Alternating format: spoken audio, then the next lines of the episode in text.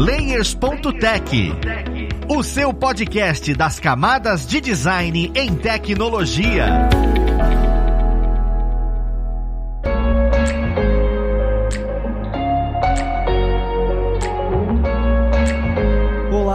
Ouvintes! Eu sou o Luiz Lima, designer e professor aqui na plataforma Alura, e vamos para mais um Layers.tech, o seu podcast das camadas de design em tecnologia. Na conversa de hoje, nós vamos falar sobre o profissional fotógrafo, a fotógrafa, porque é uma profissão que está aí há tanto tempo e já evoluiu tanto, e às vezes a gente precisa conhecer um pouco mais o que, que a gente pode fazer com ela, onde a gente pode atuar, o que, que a gente pode de fato construir com essa profissão. Então vamos lá para o papo conhecer quem vai ajudar a gente com ele. Nós temos aqui como convidada a Carolina Dardelli. Ela que é fotógrafa de mulher. Olha, um segmento tão específico e tão interessante. Seja bem-vinda, Carolina. É um prazer estar aqui contribuindo com o projeto da Lúria. O prazer é nosso de ter vocês aqui. E juntamente com a Carolina nós temos o Gabriel Jabu, que é repórter fotógrafo ou fotógrafo de reportagem. E até hoje eu me perco com esses termos. É muito legal como tem vários segmentos. Seja bem-vindo, Gabriel. Obrigado, Luiz. É repórter fotográfico ou fotojornalista, tanto faz. É um prazer estar aqui também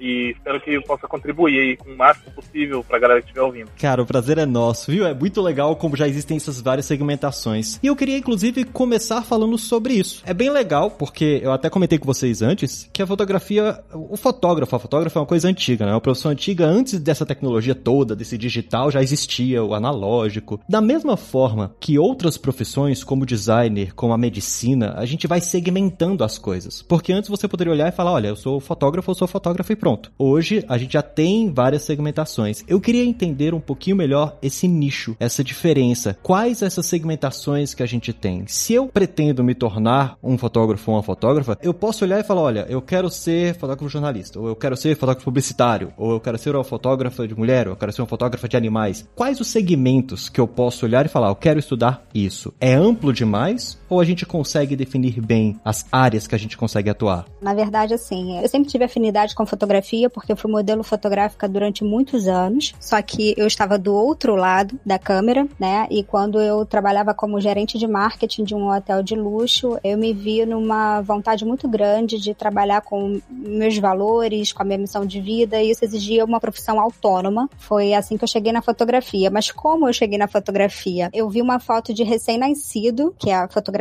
newborn, e assim, surgiu estrelas para mim, assim, para mim foi um sinal de Deus, sabe? Foi uma identificação que eu tive muito grande. Me encantei por aquilo ali e só pensei assim: eu só quero sentir essa paz pro resto da minha vida. Então, o que, que eu posso fazer para fazer essa foto, para fotografar? Eu não era fotógrafa. Eu parti de um outro caminho. Eu já primeiro me identifiquei com a fotografia, com o segmento, para aprender fotografia. E assim fiz. Eu iniciei um curso de fotografia para que eu chegasse àquele resultado. Eu primeiro precisava saber a técnica. Nesse curso, ele te ensina a fotografar. Você precisa saber manusear o seu equipamento. E ali, inevitavelmente, assim, o curso geralmente te apresenta retrato, fotojornalismo, né, eventos. E eu sempre me identifiquei com a área de retratos. Então, quando você fala de nicho, né, eu acho que depois o Gabriel pode complementar. Mas hoje a gente é basicamente um nicho de gastronomia, né, de foto de produto, foto de eventos,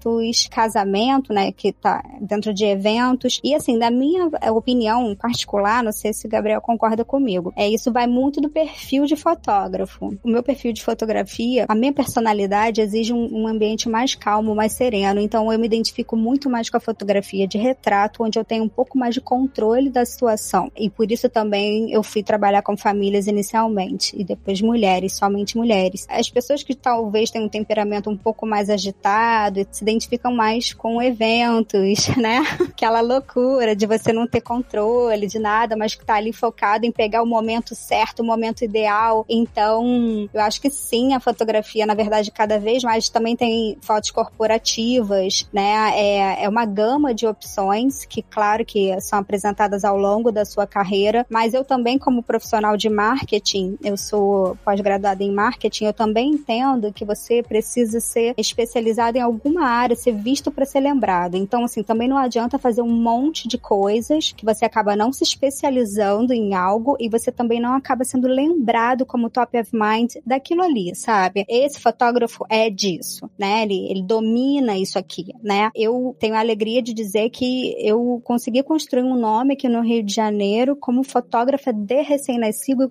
como fotógrafa de gestante. E por uma opção minha, eu fiz essa transição agora só para me dedicar mais a ensaios femininos. Carol, você falou várias coisas que eu me identifico, que a gente tem em comum, e a tua história de começo é muito parecida com várias outras histórias de começo na fotografia, até se descobrir o nicho que você vai atuar. Tem gente que pinga em vários, é normal para quem estiver começando, quem tiver interesse, é natural. Você vai se identificando e vai achando. Mas eu acho, ao mesmo tempo, você não pode se acomodar com isso, de ficar sempre no mesmo. Foi um erro que eu cometi, inclusive, de ficar sempre pulando de galho em galho. Ah, eu faço um pouco disso, um pouco daquilo, um pouco disso, porque você não firma o seu nome, como você disse. Eu também sou formado em marketing, não fiz pós-graduação, mas no final da minha faculdade eu já estava trabalhando em jornal, então minha monografia, meu trabalho final foi fotojornalismo uma doideira, né? Quando eu entrei, a banca olhou assim e falou: Mas eu nunca te vi em sala nenhuma de jornalismo, você tá aqui com uma. Eu sim, tô trabalhando com isso há um ano e meio já, então acho que já posso, né? Eu conheço uma menina daí de Brasília, Luiz, começou no jornalismo e migrou para fotografia sensual feminina. As fotos dela são sensacionais, sensacionais, assim. Ela se descobriu, foi na mosca, assim, que ela acertou. Eu conheço um outro cara que também é a mesma coisa, trabalhou muitos anos com fotojornalismo e se descobriu um fotógrafo de gente cara faz retratos, ele trabalha com pós-produção, é, é, sensacional o trabalho dele. Casamento, é, é, cada coisa sensacional que ele faz. Então, assim, é normal. Essa segmentação, ela vai aparecer para o profissional com tempo, com experiência. E fotografia é experiência. Acho que a Carolina pode falar disso. Ela fez um curso, eu nunca fiz. Eu sou, eu fui autodidata na fotografia. Estudei o que eu pude em casa. Mas acho que a Carolina pode falar disso também. Não adianta você ir lá fazer o curso, aprender a mexer no equipamento e nunca mais tocar. Não vai funcionar ou não imediatamente o que você aprendeu no, no, curso. Não vai funcionar. Você vai ficar se sentindo medíocre porque o seu trabalho não, não vai evoluir. Então, quando você faz um curso, eu acho muito importante a pessoa já ter um norte. Eu quero fotografar natureza. Então, você vai fazer o curso e dentro do curso você já vai estar direcionando o conhecimento passado para o seu segmento que você quer. Eu quero fotografar esporte, futebol, gente, bebê. Eu quero fazer foto publicitária. Então, dentro do curso, mesmo ele sendo geral, você vai começar a direcionar o seu o conhecimento passado para o seu segmento. Outra coisa que a Carolina falou é o negócio da identidade. É muito importante, assim como para o designer, como para qualquer ramo da criação que você estabeleça o teu nome. E no marketing a gente aprende, quem não é visto não é lembrado. É Carolina Nardelli que você assina, Carol? Carolina Tardelli, é T de tatu, Tardelli. Tardelli. Eu assino Carolina Tardelli como fotógrafa de família e eu tenho uma outra marca chamada Pretty Woman Portrait, que eu assino como Carolina Buckley, porque eu entendo que foi feita uma transição não só minha como pessoa, mas também como profissional, entende? Então eu tenho duas marcas. Por isso eu não não vou te chamar de Carol, eu vou te chamar de Carolina Tardelli, porque eu acho que a gente tem que falar o nome do profissional, isso é muito importante, muito importante. Direito autoral é um negócio muito importante para o designer, para o desenhista, para o arte finalista. As pessoas têm que saber quem foi que fez, né? Aquilo foi um, um insight, foi um projeto, foi uma coisa que foi estudada, foi um equipamento caro, foi um risco que a pessoa correu, enfim. O negócio do ambiente. O fotógrafo de estúdio tem um perfil completamente diferente do fotógrafo de rua. O fotógrafo de rua que faz retrato tem um perfil completamente diferente diferente do fotógrafo de casamento. O de casamento tem um perfil completamente diferente do fotojornalista, fotojornalista, mas não significa que um não possa atuar na área do outro. Isso pode Sim. acontecer é, tranquilo. Você, como fotógrafa de retrato, você pode perfeitamente fazer um ensaio num estúdio, isso não vai interferir no seu talento, na sua. Mas o perfil é diferente. Eu sou fotojornalista, eu amo não ter rotina, eu amo chegar numa manifestação e estarem quebrando tudo. Se eu for pra uma manifestação e tá parado, eu não gosto. Não tem foto ali, não tem novidade. Então, assim, quanto mais agitação, quanto menos previsibilidade, para mim, melhor. E aí, quando você consegue um bom resultado com a falta de previsibilidade, é o, a cachaça, assim, é o combustível. E eu acho que para o fotógrafo faz retrato quando você consegue direcionar o modelo do jeito que você quer, do jeito que você tinha pensado, ou melhor do que você tinha pensado. É bom demais. Mas são perfis diferentes. Eu concordo contigo também. Eu acho muito legal o comentário de vocês, porque eu vejo agora o profissional que trabalha com a fotografia. Eu vou fazer uma, uma referência bem, bem estranha, que é como se fosse aquele canal do YouTube onde você consegue definir um tema e aquele tema pode ganhar um público e ele vai ganhando espaço, por exemplo, uma pessoa que cuida de formiga, ele ganhou um espaço enorme. E o fotógrafo, você tem áreas enormes que você pode atuar, e eu não via dessa forma. Eu achei que fosse nichado, tipo, ah não, tem que trabalhar em jornal, ou tem que trabalhar em estúdio, ou tem que trabalhar em produto. E às vezes, pelo que vocês comentaram, é não, eu quero trabalhar com este tipo específico de produto, ou este tipo de pessoa. É até difícil, do tão sensível que é essa parte de eu gosto de representar isto visualmente. Então é isto que eu vou representar na minha fotografia. Só para dar um exemplo, assim, o meu exemplo, eu já fiz foto. Dentro do jornal, eu trabalhei em editoria de esporte, editoria de economia, editoria de polícia, já fiz foto de prato de comida, cardápio de restaurante, foto institucional, casamento, festa de 15 anos. Então, assim, é, é primeiro de tudo a gente precisa ganhar a vida, né? Se você escolhe isso como profissão, não dá muito para ficar escolhendo, principalmente no começo, dependendo das condições, não dá para você ficar escolhendo. Mas é isso aí. Reforçando o que o Gabriel Jabur falou, né? Exatamente, a gente precisa ganhar a vida. São poucas as coisas que eu nego, falo, não quero fazer, mas pensando no seu nome, o que eu faço é o seguinte: eu vou dar um exemplo do fotógrafo de casamento, tá? Às vezes o primeiro contato que aquela pessoa tem é no casamento com o fotógrafo. Então, é natural que quando essa mulher vai ela engravide, ela vai pensar a referência de fotógrafo dela é o fotógrafo do casamento. E aí ele pode vir ou fazer o ensaio dela gestante ou não. Fazendo o ensaio gestante, essa criança vai nascer.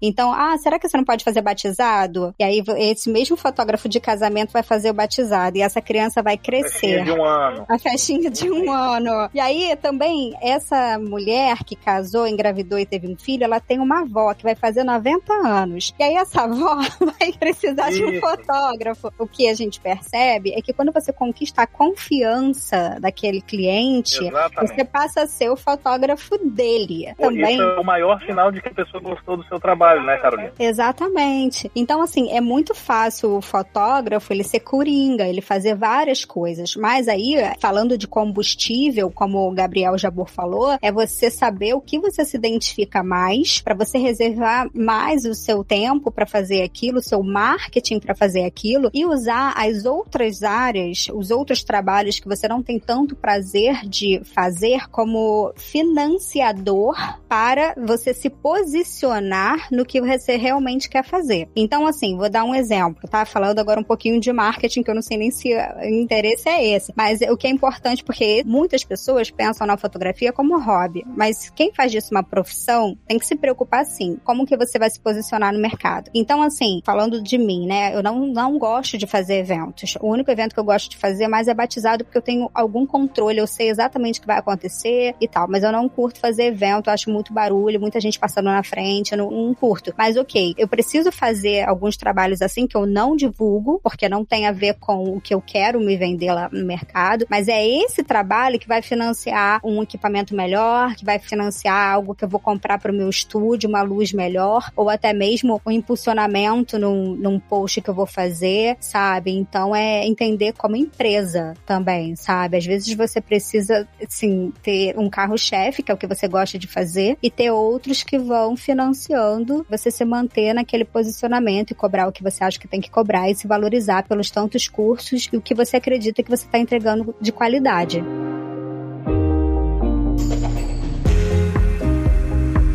Hoje a gente comenta bastante dentro da plataforma sobre o que a gente fala que é profissional em T. Eu acho legal quando a gente consegue fazer essa alusão a outros profissionais. Então, pelo que vocês comentaram, o fotógrafo ele tem sim que expandir sua visão além da fotografia, porque você tem que ter soft skills, você vai ter que falar com pessoas, você vai ter que fazer uma coisa que poucas pessoas gostam de fazer quando trabalha com arte, que é se vender. E isso é, é realmente importante da gente comentar. Quando vocês comentaram dentro dessa ideia dos nichos e como é que é escolher e ver quais áreas a gente tem, vocês falaram um pouco de como vocês iniciaram. E aí me vem um questionamento que é sobre a parte técnica. Quando eu falo parte técnica é, quando é que vocês se sentiram confortáveis para poder olhar e falar, sei fotografar? O que que a gente precisa conhecer para poder falar, eu consigo fotografar? Porque eu imagino o nervosismo de uma pessoa que vai, por exemplo, para um evento, é o primeiro contato que ele tem, e ele fala, você fala, eu não tenho controle sobre aquilo, mas quando eu preciso entender sobre fotometria, quanto eu preciso entender sobre quando eu aperto o botão, quanto... como é que vocês sentiram viram nesse primeiro momento, nesse primeiro projeto, o que vocês precisaram estudar, né, de técnico mesmo, para olhar para si mesmo e falar, beleza, eu consigo. Eu queria um pouco dessa, dessa experiência de vocês. Bom, como eu disse, eu senti a necessidade. Eu sou um pouco autodidata. Eu tenho milhões de cursos, na verdade. Eu, olha, vou ser cliente da Lura com certeza, porque eu tenho uma compulsão por curso. Então eu tive essa.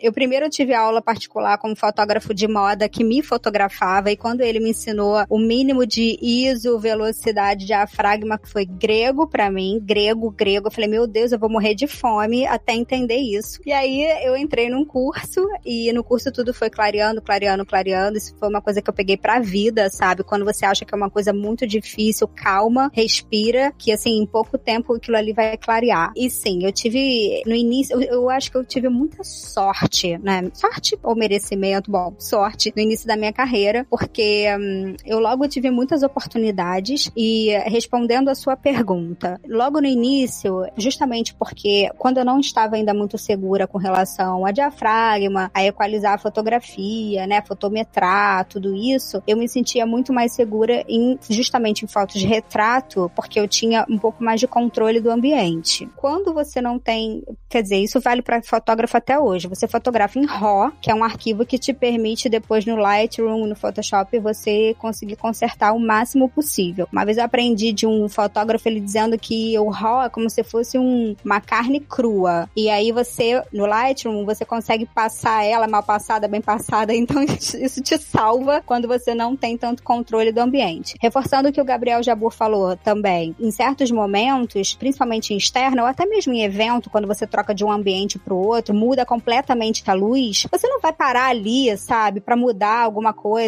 na sua máquina, é da fotometria. Então, assim, não tem jeito. Você depois tem que aprender também a tratar as fotos no computador. E respondendo a sua pergunta, quando que você se sente seguro para começar ou não? Na verdade, nós estamos aprendendo sempre, todos os dias, sempre vamos ter desafios. Então, assim, eu realmente me joguei no mercado, claro que primeiro fazendo muita coisa de graça, muita coisa mesmo, para ter portfólio, para sabe, se eu errasse, eu não me sentisse como se tivesse feito algo ruim, né, para alguém que confiou no meu trabalho, que me pagou. Eu era muito honesta dizendo que eu tava começando, que eu tava criando portfólio, mas neguei muito casamento porque eu falava assim, gente, no máximo eu vou como segunda ou terceira fotógrafa, né? Porque não é justo, é um dia tão especial, é um dia sagrado para aquela pessoa, eu vou lá e com a hora do beijo, meu flash não funciona. A gente também tem que ter essa responsabilidade, sabe? Porque fotografia, com que o Gabriel trabalha, ele tá respondendo para uma empresa, né? Ele tá ali cobrindo um momento que não vai se repetir, sabe? Se ele não pega aquela hora por uma falha boba, isso não é ser profissional. E no meu caso, como eu trabalhava com principalmente como fotógrafa de recém-nascido, a minha questão não era só técnica. Minha questão era, eu fiz vários cursos de especialização para como manusear o bebê, tipo, como tratar do produto que eu ia entregar. Não era só a parte técnica digital da fotografia. Então, estar pronto, estar pronto não existe. A gente tem sim que ter responsabilidade de quando a gente acredita que não tem o mínimo de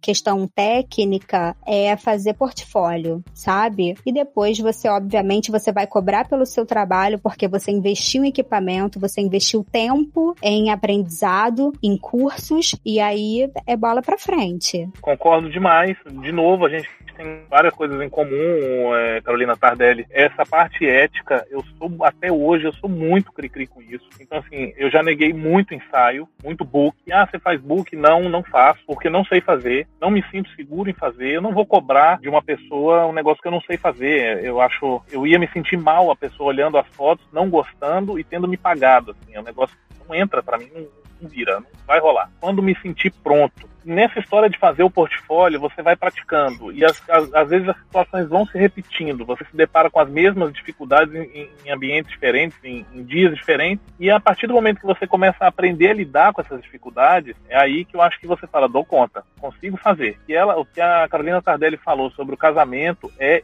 extremamente importante. Tem muito, tem muito colega aí que chato falar, mas assim, é um casamento, aquilo não vai se repetir, a pessoa não vai voltar a aliança para você fazer a foto de novo, não vai voltar o beijo, a expressão da, da, da mãe da noiva não vai fazer, não vai acontecer de novo. Você não pode interromper uma cerimônia para pedir para fazer de novo. Então é muita responsabilidade, muita. Mexer com recém-nascido, então nem se fala. Eu estou num momento importante que o presidente vai assinar um documento. Eu perdi a hora da assinatura, ferrou, ferrou. Não tem, não tem Photoshop, não acabou, não tem o que fazer. Ah, esqueci de fotometrar. Não existe esquecer de fotometrar no fotojornalismo. Não existe, isso custa teu emprego. E o Photoshop não vai dar jeito depois. É muito importante você saber a pós-produção. Às vezes ela precisa ser mais específica para o seu nicho. O, o, retrato, o estúdio, ele, ele exige uma pós-produção. O fotojornalismo, a pós-produção do fotojornalismo é vapt-vupt, é, é fast food. Você entra ali, dá um contraste, dá um corte, às vezes dá uma, uma tapinha na, na nitidez, faltou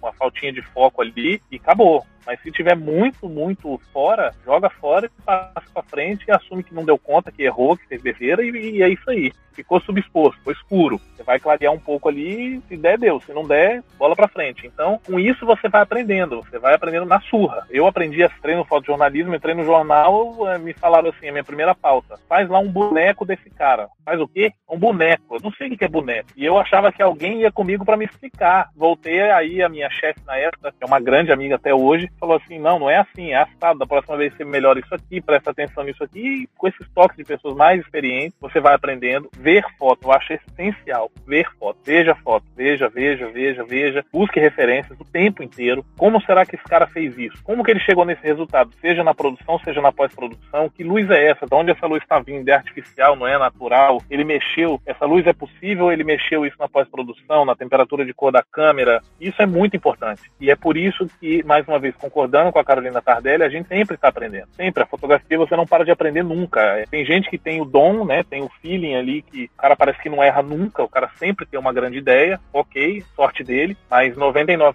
não é assim. É aprendizado, um pouquinho de sorte, mas bem pouquinho mesmo, porque o resto é experiência, é saber se posicionar num evento. Você sabe que a luz da igreja é uma, quando a noiva vier para fora, estiver de noite, vai ser outra, você vai ter que meter o flash e o flash direto não presta. Onde é que você vai rebater esse flash? Você vai pegando experiência, vai indo, vai funcionando. O newborn, eu acredito, às vezes você espera um comportamento do recém-nascido, não acontece, ok, bola para frente, vamos fazer outra. Tem que ter uma ideia ali na hora para contornar aquilo. Às vezes a criança tá agitada, tá com dor de barriga, tá chorando, não dormiu direito à noite, tá quente demais, tá frio demais. E é assim, é isso. A fotografia é muito, muito dinâmica e o aprendizado é constante. Não é nada que se assuste, você até se acostuma. Quando você vê, tá no automático, você tá aprendendo todo dia e tá lidando com isso naturalmente naturalmente. É muito legal o comentário de vocês, mostrando que a parte técnica da profissão vem muito mais da experiência do que do estudo teórico, de você ficar ali. Apesar de vocês comentarem sobre luz, nem sempre a luz vai estar tá daquele jeito que você estudou. Não vai estar tá ali da, da direita, certinho. No estúdio você tem um pouquinho mais de controle, assim como a Carolina comentou. Mas mesmo assim, ainda vai existir aquele momento em que você precisa dar aquele jeito, você tem que conseguir manusear. Isso é, isso é bem interessante da profissão.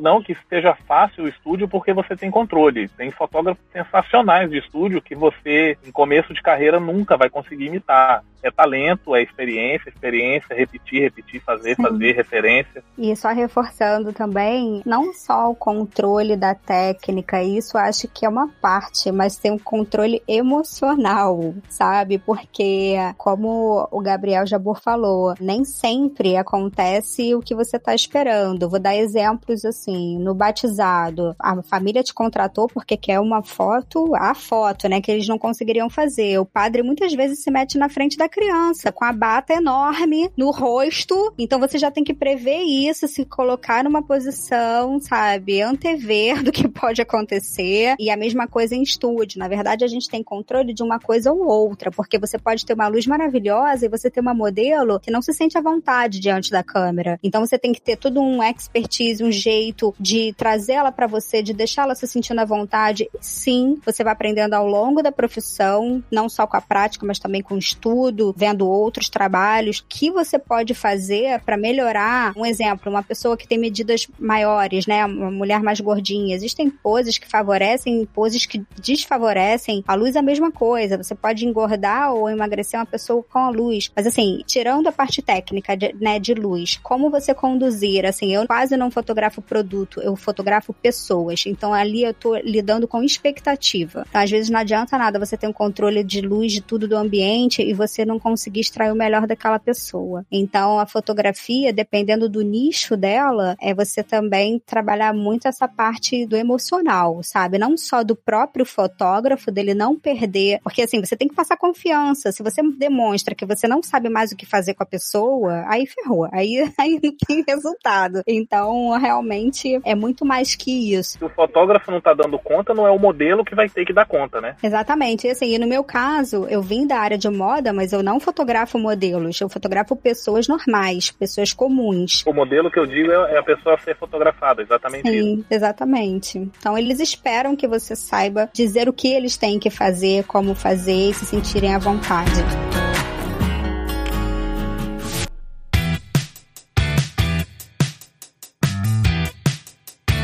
Quando eu comecei o episódio, eu não tinha na cabeça como era uma profissão tão sensível. Vinha muito a ideia de dar um clique, existe sim o olhar do artista, mas vocês trouxeram a sensibilidade que tem que ter para com o modelo, para com a pessoa, para com o momento. Isso é muito, muito importante da gente conseguir absorver. Uma das coisas que vocês comentaram, vocês comentaram bastante de, querendo ou não, perguntei sobre a parte técnica, né? Vocês comentaram sobre RAW, essas coisas. E aí me veio um questionamento que é sobre as fotos analógicas. Eu lembro lembro que existia muito, e quando eu comecei a estudar um pouco de fotografia, falaram: ah, você tem que aprender a parte analógica, tem que existir. Hoje eu acho que é mais uma estética. Eu preciso passar por aquele conhecimento da fotografia analógica hoje em dia para poder atuar nessa área? Ou eu posso simplesmente pular essa etapa de conhecer como é que era fotografado antes, como é que é tirar o negativo? Se eu estudar só o digital já é o suficiente para eu conseguir entrar? Ou existe algum empecilho se eu pular essa etapa? Eu acho que a, a fotografia analógica você precisa saber como é a mecânica do negócio. Porque imaginar, há pouco tempo atrás, entre aspas, aí, há 20 anos atrás, um jornal funcionava com fotografia analógica, 20 anos atrás, hein? Funcionava com fotografia analógica. O fotógrafo saía para rua, o fotojornalista saía para rua, às vezes para fazer uma pauta no congresso, vai, com dois filmes de 24 poses, dois filmes de 36 poses. Então ele tinha 72 fotogramas para trazer a foto. O que é uma foto jornalística? A foto jornalística ideal que você tenta sempre fazer é a foto não precisar de legenda. Fotografia, né? Escrever com luz. Então você vai escrever o que está acontecendo ali, descrever o que está acontecendo ali, para o repórter não ter, ou para o editor não ter nem trabalho de legendar, assim. O negócio ficar o mais óbvio possível. É lógico que isso é o ideal, é o, é o nirvana, é o ápice. E isso não acontece toda vez. Mas você tinha 72 chances de fazer isso. 72. Se você não fez, não acabou. Não tem. Então, o interessante do analógico, na minha opinião, é pensar como que funcionava. Se você não tinha um cartão de memória de 64 GB, que você podia inclusive reduzir o tamanho das fotos e você voltar 5 mil fotos para o jornal e escolher uma. Não. Outra coisa, a gama de lentes da época analógica não era grande. As lentes eram super pesadas, então ninguém saía com 10 lentes para rua. Hoje você tem uma gama enorme de lentes. Você faz um, um excelente set para fotojornalismo com três lentes. Antigamente você saía com três lentes, você saía com quase 20 quilos de equipamento, era tudo de ferro. Essa parte da fotografia analógica eu acho que vale a pena a pessoa conhecer. Não, eu acho que não é necessário praticar comprar uma câmera analógica e ver como que é. Ninguém vai mais revelar filme em jornal, ninguém, é, o cliente não quer foto em negativo mais, nem se existe um bicho desse, sim, mas eu acho que não. Então, assim, eu acho importante conhecer pela história, né? Para vocês aprender a como que a fotografia chegou no que ela é hoje, como que esse digital evoluiu, de onde veio, o que, o que é a asa, o que, era a asa no filme? O que, é o grão? O que, é a nitidez? Isso veio do analógico. E tinha retoque no analógico, hein? Não tinha Photoshop, mas tinha retoque. Você podia fazer depois. Você fazia pós-produção. Tinha várias gambiarras, vamos dizer assim, com pedaço de carvão, borracha de apagar, lápis, caneta Bic, enfim eu acho que é importante saber da história, mas não acho fundamental que a pessoa compre um equipamento analógico ou vá atrás disso tão a fundo. A não ser que se interesse por hobby. É, eu acho mesmo, concordo com o Gabriel. Acho que uma coisa é você ter o conhecimento, mas não vejo necessidade alguma de se aprofundar. E é exatamente isso. As pessoas querem hoje uma foto digital por N motivos, assim, falando do mercado, né? A pessoa ela quer, quer essa foto digital para expor na mídia, ela quer para infelizmente colocar um filtro depois pavor disso. A gente faz a a gente tem todo o cuidado, sabe, de criar uma identidade visual, assim, uma identidade da sua fotografia e vem lá a pessoa e coloca um filtro, mas tudo bem. Fidelidade de cores e a pessoa mete um filtro verde. Não é? Desde o momento que ela compra a foto, né, aí ela não tem jeito. Mas, então, respondendo a sua pergunta, Luiz, não vejo essa necessidade, não. O mundo agora é a era digital. É bom escutar isso de vocês, porque a gente consegue abraçar com a mente mais leve. Porque eu escuto muita gente falando, às vezes são fotógrafos mais tradicionais que falam, não, tem que pegar, porque senão você vai perder a mão. É importante a gente definir bem isso. Já que tá vindo para auxiliar, por que não abraçar mesmo a parte tecnológica, né? Eu acho que assim, a parte tecnológica ela nem vem mais para auxiliar. Vou falar que a tecnologia é o digital, o digital já está dentro de jornal desde 2005, 2006. Então já é uma realidade que já evoluiu muito, assim, muito, muito, muito. E evolui como o celular. A cada seis meses você tem um lançamento bombástico de uma das grandes marcas aí, Nikon, Canon e Sony. Agora são as sem espelho, né? As câmeras sem espelho. Aí volta a discussão, ah, mas sem espelho, e não tem nem o barulhinho. Cara, eu quero uma câmera sem espelho, não aguento mais carregar 20 quilos de equipamento. Quando eu tiver dinheiro, eu vou ter uma câmera sem espelho. O hall de possibilidades de uma câmera sem espelho hoje em dia é um negócio alucinante, assim. Você tem aberturas de lente que você não tem a possibilidade de ter com espelho. É menos um mecanismo para quebrar na câmera. A velocidade de fotogramas é, é, impressionante. Enfim, então acho que não é nem mais para auxiliar. É uma coisa que você precisa evoluir. Você precisa acompanhar o mercado. Eu não posso estar hoje usando a mesma câmera que eu comecei em 2005. Eu não ia ter cliente para entregar foto com a câmera de 2005, 2006 sabe? Não tem cabimento isso. Uma coisa do pessoal tradicional, citou eles aí, eu acho que é importante quem está começando, começar com uma lente sem zoom, dependendo do nicho que vai pegar. Porque você se habitua a não ficar sempre pendurado no equipamento. Você vai ter que desenvolver as suas habilidades, o seu feeling. Então, se você tem um equipamento que faz tudo, tem gente que chega em jornal fotografando na, no automático. E não dá, cara. Na boa, não dá. Não rola. Não existe é no automático, usa o programa da câmera. Não, não. Você vai aprender a fotografar no manual. Aí eu acho que sim. Aí eu sou irredutível, aí eu sou conservador. Volta ao ponto que é a sensibilidade, é seu olhar como fotógrafo, como fotógrafa, que vai trazer o seu projeto, o seu trabalho, vai, vai marcar o seu nome, né? E é o manual que vai te permitir definir essas coisas. Não, isso eu também concordo. E o automático é algo para quem tá começando e você vai ver o que, que ele faz automático para nivelar, vale a pena para estudo, pelo menos na minha visão. Mas mas realmente é uma observação interessante. Você comentou, Gabriel, sobre celulares. E aí eu entro em mais uma coisa polêmica, que é a qualidade da imagem e eu, como fotógrafo fotógrafa, usar um celular para o meu trabalho em vez de uma câmera que hoje é dito como profissional, essas câmeras enormes. Tanto por escolha, por opção. Vale a pena? Eu não tenho condição de comprar uma câmera super master blaster, mas eu consigo comprar um bom celular. E se eu tiver condição, é melhor comprar a câmera, é melhor comprar o celular? Até que ponto a gente consegue definir esses dois materiais? Para o fotojornalismo, você precisa de robustez e velocidade. Ainda não dá para confiar nesses dois quesitos no celular. Não dá. Celular que cai no chão, dependendo da queda, ele, ele cai 10 vezes não acontece nada, e dependendo da queda, uma vez já era. E aí como é que você fica? Como é que você chega, por exemplo, num casamento com celular? Não vai rolar. Você tem ranges de, de abertura, de controles, que no celular ainda não é possível. Apesar da definição em megapixels e nitidez dos celulares tá, assim, tá assustador o negócio. Você não, já tem muita foto que você não distingue. Você olha o meu Instagram, tem foto feita com celular lá. E eu desafio você, se você não leu onde eu marquei que foi feito com celular, eu te desafio a dizer qual foi com celular e qual foi com câmera.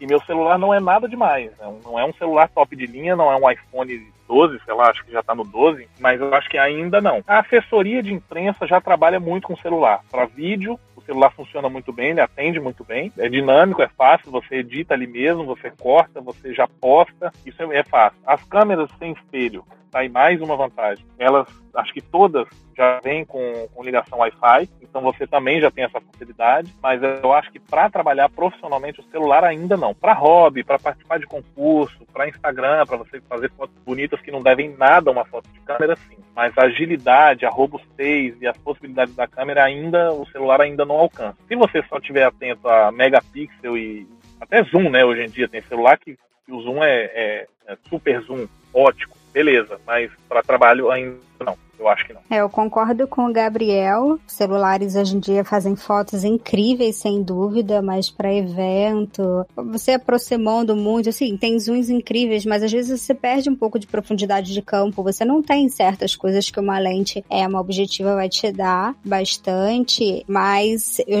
conheço pessoas que fazem sim eventos com celular e aí isso vai também muito do perfil do cliente, né? Eu, sim, eu acho que perde um pouco a credibilidade.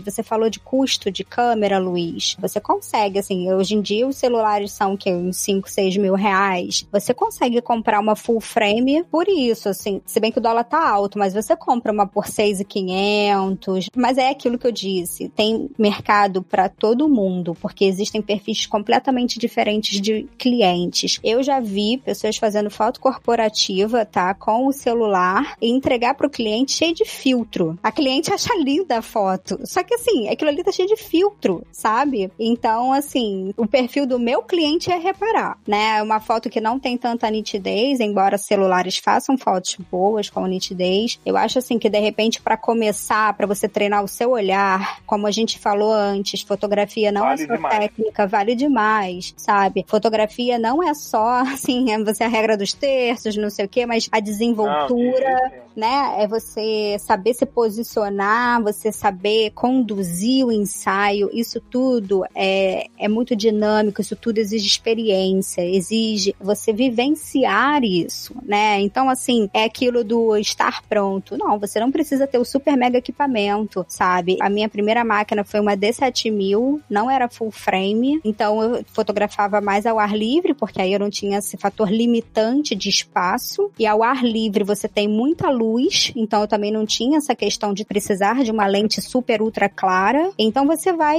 se habituando ao que você tem. Então, assim, repetindo, tem os melhores celulares, eles estão no preço de uma câmera. É interessante demais isso que você falou da full frame. É um uhum. aspecto técnico bem específico, né? Um equipamento específico, elas são mais caras, mas a fidelidade, principalmente de cor e de foco da full frame é, é incomparável. Isso não, não dá para discutir. Mas eu mesmo nunca tive uma full frame e nunca me fez falta. Exatamente. Quando eu ia para casa das famílias fazer um ensaio dentro da casa da família, eu me desesperava do tamanho da sala e eu não ter profundidade de campo. Então eu precisava é, não tem abertura, não tem profundidade é. de campo. A, geralmente a, a, não full frame ela é, ela é mais escura. Sim. O ISO não, não é tão alto. Tá vendo como são? Você dá um passo para o lado e já muda a especificidade do equipamento. E é por isso que eu falo, não comece comprando um monte de coisa. Não. Você vai comprar coisa à toa, vai gastar dinheiro à toa, tenho certeza absoluta. É, e não, não tem erro. Você vai gastar dinheiro à toa. Perfeito. Então, para quem tá escutando, olha, se você só tem o celular e você não tem condição de comprar nada mais agora, vai trabalhar, vai a campo, porque você vai desenvolver, você vai estudar. Através disso, você vai conseguir capitalizar para comprar coisas melhores a depender depender do passo que você vai dar dentro da fotografia. Isso é muito bom de escutar.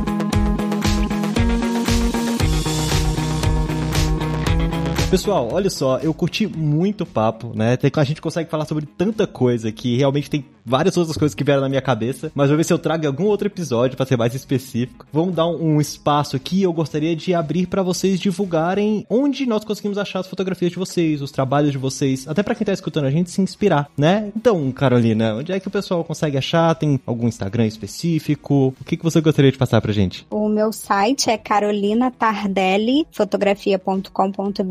o meu Instagram também é arroba Carolina Tardelli Fotografia. Esses dois canais eu falo de fotografia de família, como recém-nascido, casais, gestantes e alguma coisa de foto corporativa. Recentemente eu fiz uma transição de carreira, onde hoje eu me foco mais até um canal novo, mas que eu tô tendo um cuidado muito grande em só ter ali pessoas que se conectam com o meu trabalho, então nunca impulsionei aquela página, é algo recente, mas algo feito com muito carinho, que é a Pretty Woman Portrait. É uma página somente dedicada a ensaio feminino, entendendo que as mulheres que eu fotografo, elas passam por diferentes fases da vida. Então eu começo geralmente fotografando essa mulher quando ela se casa, eu faço mini weddings porque eu não me identifico com casamentos grandes e à noite. Então, no mini wedding, depois eu acompanho essa mulher, né, quando ela fica gestante quando ela quer um ensaio com o namorado ou com o marido, com o filho, e depois, na essência dela como mulher fazendo um ensaio feminino. Ah, é genial, é ótimo para inspirar e ver o tanto que esse trabalho pode ser vasto. E Gabriel, você em qual canais a gente consegue te achar para se inspirar também? Então, eu tenho dois canais. Eu tenho um portfólio que geralmente é o portfólio que eu apresento quando eu estou procurando trabalho, que é no Flickr. Não sei se todo mundo conhece. Flickr é uma ferramenta fantástica para arquivamento e legendagem de foto. Você consegue deixar lá tudo organizadinho. É fantástica a ferramenta. E para divulgação, Flickr se escreve F-L-I-C-K-R. Então, meu Flickr é barra Gabriel underline Jabur. O meu Jabur é com U, sem O, J-A-B-U-R. Então, Gabriel Underline Jabur é meu Flickr. E o meu Instagram, que são fotos que é. Às vezes tem foto repetida, que tem lá no Flickr, tem no Instagram também. Mas são fotos mais do meu dia a dia, coisas que eu vejo e acho bonito, fotografo. Nem sempre com a câmera, às vezes celular, tô na rua, vejo. Tô morando em outro país, então aqui para mim tudo é novidade, tudo eu acho bonito, tudo tá bom de fotografar. Daqui a pouco isso passa. Então é arroba Gjabur. G J-A-B-U-R. Jejabur é meu Instagram. Perfeito. E eu vou deixar todos esses links na descrição do episódio. Então, se você se perdeu em alguma coisa, você consegue achar ali e ter acesso a todos eles. Então, se inspirem, pessoas, para você que tá escutando. Eu agradeço muito a presença de vocês dois. Muito obrigado mesmo pelo tempo que você disponibilizou pra gente, com a experiência que vocês têm. Eu agradeço bastante a você, ouvinte, que está com a gente aqui até agora, tá certo? Tragam também suas experiências e lembre de dar aquela avaliação no seu agregador favorito. Ajuda bastante a gente, inclusive para inspirar novos profissionais. Mas nós vamos ficando por aqui. Um abraço. Fui!